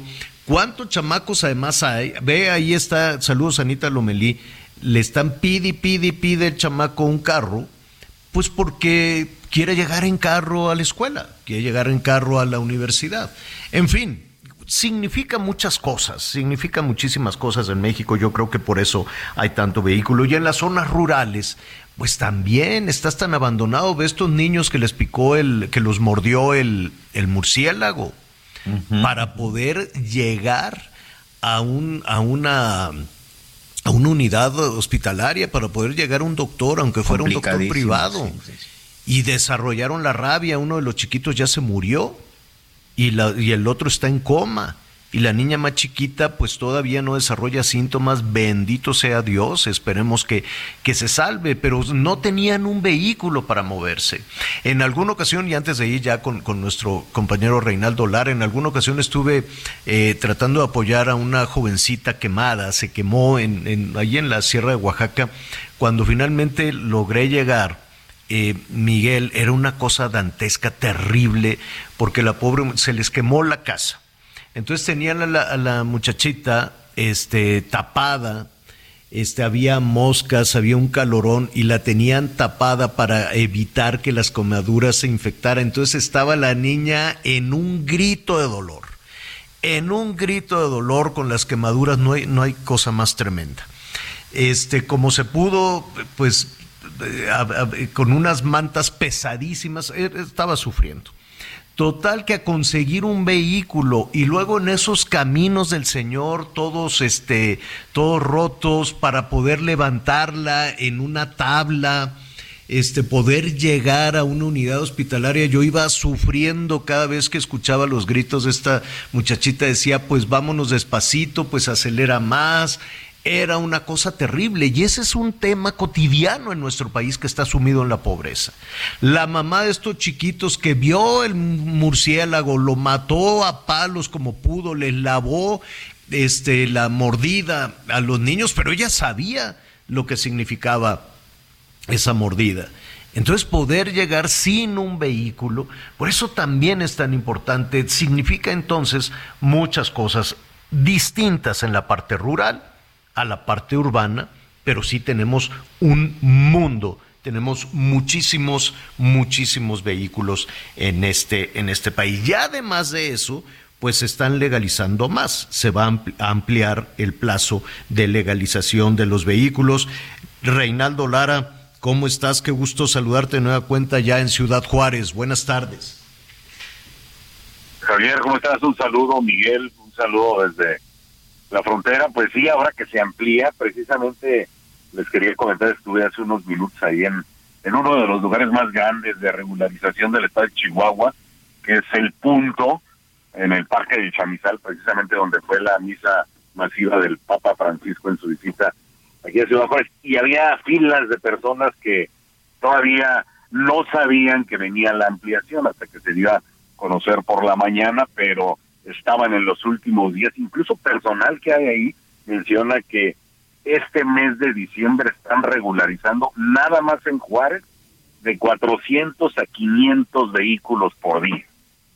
Eso nos está hablando de que está creciendo la cantidad de autos que hay aquí en la frontera. Y ahorita que mencionaban que lugares donde una gran cantidad de vehículos, pues nada más te digo que Ciudad Juárez somos poco más de un millón y medio de habitantes y el parque vehicular supera los 400 mil vehículos. Casi tres personas por auto. Es muchísimo, Reinaldo, ¿no? Ahora. Demasiado. También, también es y cierto. Javier, que... perdón. Sí, sí, adelante. Sí, perdón que te interrumpa. Nos vamos a lo que es el transporte público, ahorita que hablaban de esa situación, y es que ha sido un caos el transporte público aquí en todo el estado de Chihuahua, nadie lo ha podido arreglar, se habla de mafias, pues obviamente el transporte público controla todo eso, aquí tenemos camiones que tú ves, desde, hay fotografías, Javier, que enseñan aquí redes sociales y, y los llamados memes que te ponen una fotografía, el transporte público de Ciudad Juárez de 1950 y la fotografía del de 2022 y los camiones igualitos, porque son camiones de desecho de Estados Unidos, que aquí te dicen son 10 años más nuevos, son 10 años viejos, pero hay camiones 70, 75, 80 que todavía están circulando, únicamente una pintadita y se salen a transportar a la gente en Ciudad Juárez. Por eso, por eso las personas prefieren comprar un vehículo americano, traerlo chueco o tratar de regularizar. Ahora, ¿cuánto, ¿cómo le hacen para regularizar el vehículo ahí en Juárez?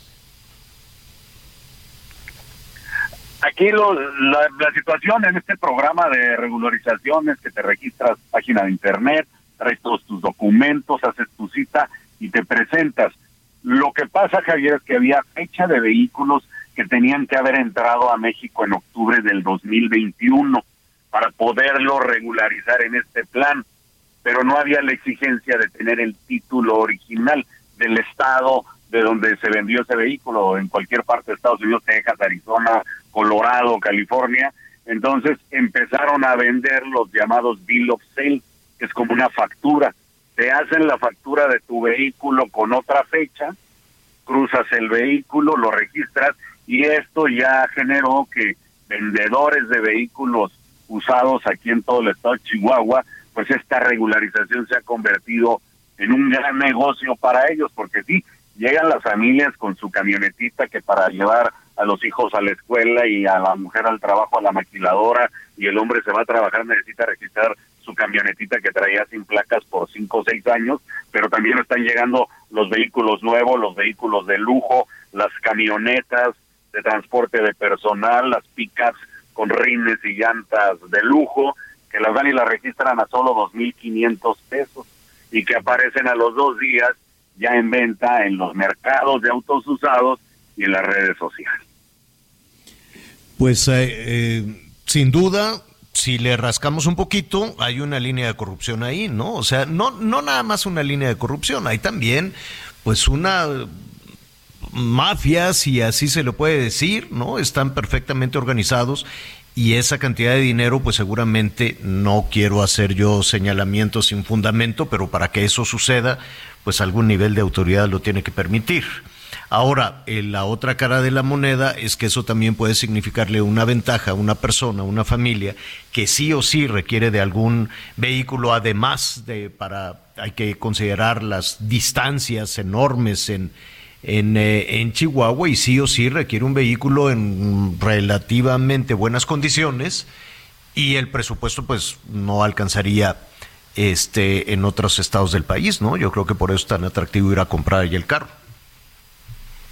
Sí, Javier, y, y la situación es que aquí del otro lado pues eh, hay subastas de vehículos en todo Estados Unidos de vehículos que para ellos son de desecho, los llamados salvage, ya para ellos no pueden funcionar, tú lo puedes arreglar, pero no puedes obtener un permiso para circular, y son la mayoría de los vehículos que cruzan a México, los arreglan, los que los venden, pues los, pueden registrar de, no dentro de esta regularización. Antes tú traer un vehículo, podemos hablar de uno de lujo que salió hace unas semanas de ahí de, de este lugar de regularización que pagó 2.500 pesos por hacerlo mexicano, ese vehículo de la marca Chevrolet es un Corvette deportivo, ese vehículo pagaba de manera normal casi 100 mil pesos por hacerlo No, bueno. mexicana. Se ahorraron nada más 97 mil No. 500 pesos. A ver, a ver, ahí, ahí queda muy claro que hay chanchullo. Pues eh, eh, si no tienes inconveniente, vamos a ver cómo evoluciona todo esto. Se nos acaba el año, te agradecemos muchísimo todas tus colaboraciones. Estaremos, eh, como siempre, pendientes de tu trabajo esta noche en Hechos, ahí en las noticias. Reinaldo, te enviamos un abrazo y lo mejor para el año entrante. Gracias Javier, un abrazo, un abrazo Miguel. Esperemos un mejor año para todos el siguiente. Y un abrazo a todos, saludos desde la frontera. Gracias. Abrazo, gracias, Reinaldo, cuídate. Es nuestro amigo Reinaldo Lara y mira desde la frontera norte, desde la helada frontera norte allá en Chihuahua. Vámonos al sur, vámonos hasta Chiapas, donde pues seguramente también, ¿no? En esa frontera tan porosa, pues tenemos todo este tema de, de la, de la entrada de vehículos, pero y de personas, desde luego. Pero hoy le queremos, eh, queremos desde luego saludar a nuestro compañero Pedro Gerardo López, nuestro compañero corresponsal de Azteca Noticias. Saludamos a nuestros amigos que nos sintonizan allá en Chiapas a través de El Heraldo Radio. Oye, Pedro, les ha caído un buen número de visitantes para estas fechas, ¿eh? ¿Qué tal, Javier? ¿Cómo estás? Qué gusto saludarte, Miguel. Un fuerte abrazo. Así es, eh, como tú bien lo decías, la porosa frontera sur del país, por donde todos los días miles de personas entran, transitan por territorio mexicano de una u otra manera y llegan justamente allá, allá al norte eh, del país. Ahora están detenidos después de que justamente con el frío, con el con eh, muchas de las circunstancias que se han dado en la frontera norte, los inmigrantes han decidido permanecer todavía acá. Además, que a finales eh, del mes de noviembre eh, se cerró este gran centro de atención que había instalado el INM allá en Tapanatepec, Oaxaca, y que finalmente decidió cerrarlo y decirles a los migrantes ya nos vamos a atender ahí, vamos a atenderlos ahora otra vez a Tapachula. Y regresa nuevamente el tapón aquí, aquí están esperando todos estos eh, miles de migrantes para obtener pues un documento, estos famosos permisos que les permite poder transitar por territorio mexicano. Están en espera, muchos de ellos han decidido hacer pues una pequeña pausa, eh, deambulan por las calles de Tapachula buscando pues empleo para poder obtener algo de dinero y en enero sin lugar a dudas veremos nuevamente estos éxodos que hemos narrado en muchas ocasiones, eh, Javier, de estos miles de personas de nuevo con rumbo al norte del país. Pues eh, va a ser una Nochevieja seguramente complicada. Dime algo, en esta, en, en estas eh, instalaciones de migración, eh, les dan ¿Cuánto tiempo pueden quedarse ahí los migrantes? Porque todos los días, todos son oleadas diarias. ¿Cuánto tiempo se pueden quedar ahí? El trámite les dura, por lo menos cuando, los- cuando se entregan a migración para hacer el trámite de regularización, dentro de la estación migratoria del siglo XXI permanecen por lo menos 14, 15 días los migrantes. No todos, lógicamente, porque la saturación ha sido la constante en este lugar. Entonces, por eso habilitaron ahora este otro centro de atención, que es en un en parque ecológico de, de la ciudad de Tapachula, en donde únicamente les llegan, entregan los documentos, les dan una ficha, y bueno, ya esperan a que les puedan eh, a través de la plataforma del INM avisar cuándo es que pueden presentarse para realizar eh, su trámite. Pero no hay un, un lugar, eh, no hay un lugar en don- o un campamento en donde puedan darles alimento o donde puedan tener un lugar en donde quedarse. Aquí el migrante se las arregla por, por, por sí mismo, pues las familias pues rentan eh, eh, casas o, incluso hay casas de campaña que se quedan justamente muy cercanos a este a este parque que, que donde está un nuevo centro de atención pero no hay un lugar en específico salvo esta la estación migratoria siglo XXI que se encuentra saturada que eh, aceptan un, un número limitado y Mm. el resto pues se la tiene que pues ver por sí mismo en, eh, afuera Veremos cómo se pone este fin de semana. Por lo pronto, Gerardo, te agradecemos toda tu colaboración a lo largo del año. Muchísimas gracias. Un abrazo fuerte y lo mejor para el año entrante. será un buen año para ti Javier también para Miguel les mando un muy fuerte abrazo Gracias. Muchas gracias. Cuídate mucho, Pedro. Abrazo, Pedro amigo. Gerardo López, saludos a nuestros amigos allá en Chiapas, el Heraldo Radio 88.3 de la FM. Miguel. Sí, muchas gracias, Javier. Gracias a todos por sus comentarios. Y bueno, antes de, antes de concluir, quiero pedirles su apoyo, quiero pedirles, por favor, su ayuda. Urge cualquier eh, tipo de donador de sangre, sangre de cualquier tipo, no importa, en el Banco de Sangre del Hospital Las Américas en Ecatepec, esto en el Estado de México, para un paciente, para el señor Vicente Villegas Carrillo.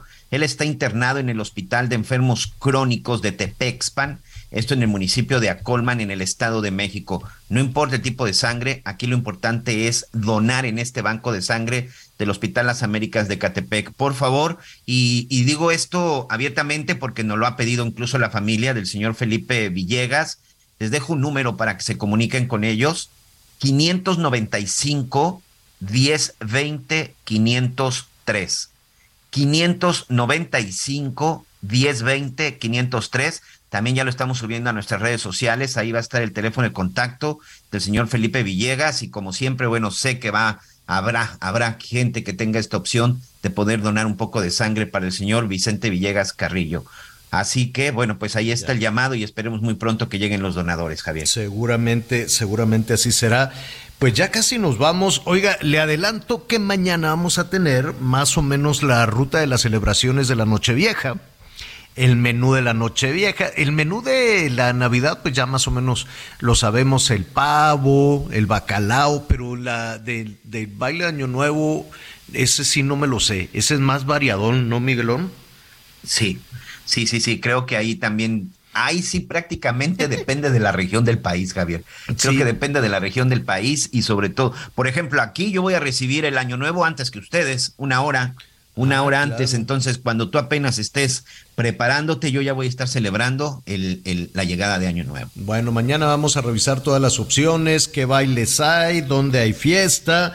En la Ciudad de México, eh, pues van a poner el gobierno de la Ciudad de México, la jefa de gobierno va a poner a Los Ángeles Azules en el Ángel. Entonces imagínate, si así con pura verbena, ayer que andaba yo ahí en el Zócalo, estaba aquello a reventar, pues yo ya me quiero imaginar la, la, fiesta del ángel. Lo que no sé, este, eh, es si pueden em, llevar chupe. Al, pues en teoría no, porque está prohibido tomar en vía pública.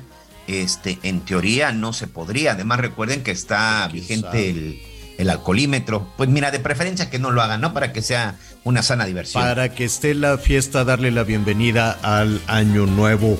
Oiga, bueno, pues mañana le vamos a presentar esas recomendaciones. Saludos a la zona metropolitana de Monterrey, la zona metropolitana de Guadalajara, en Chiapas, en Oaxaca, en todo el país y desde luego nuestros amigos que nos sintonizan allá en los Estados Unidos. Mañana vamos a ver todas estas opciones para despedir bien y de buenas. Ya, cerrarle, cerrarle la llave a este 2022 que la verdad fue difícil, complicado, pesado, pero ya aprendimos, ya vimos por dónde, ya nos conocemos el caminito y estamos seguros que el 2023 va a jalar bien bonito. Pero eso ya lo vamos a estar revisando mañana. Aquí nos escuchamos. Anita Lomerí estará de, en una semana más, ya estará de, de, regreso.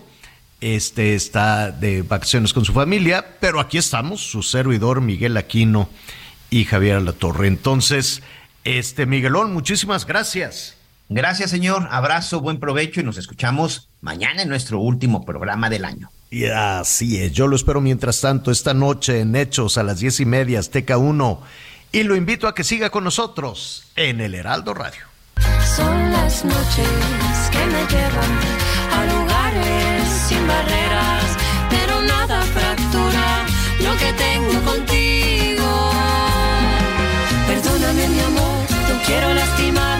veces es mejor callar esa parte de mí.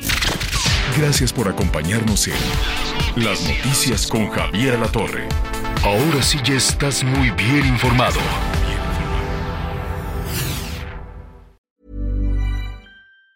Planning for your next trip? Elevate your travel style with Quince. Quince has all the jet-setting essentials you'll want for your next getaway, like European linen, premium luggage options, buttery soft Italian leather bags, and so much more and it's all priced at 50 to 80% less than similar brands. Plus, Quince only works with factories that use safe and ethical manufacturing practices. Pack your bags with high-quality essentials you'll be wearing for vacations to come with Quince. Go to quince.com slash trip for free shipping and 365-day returns.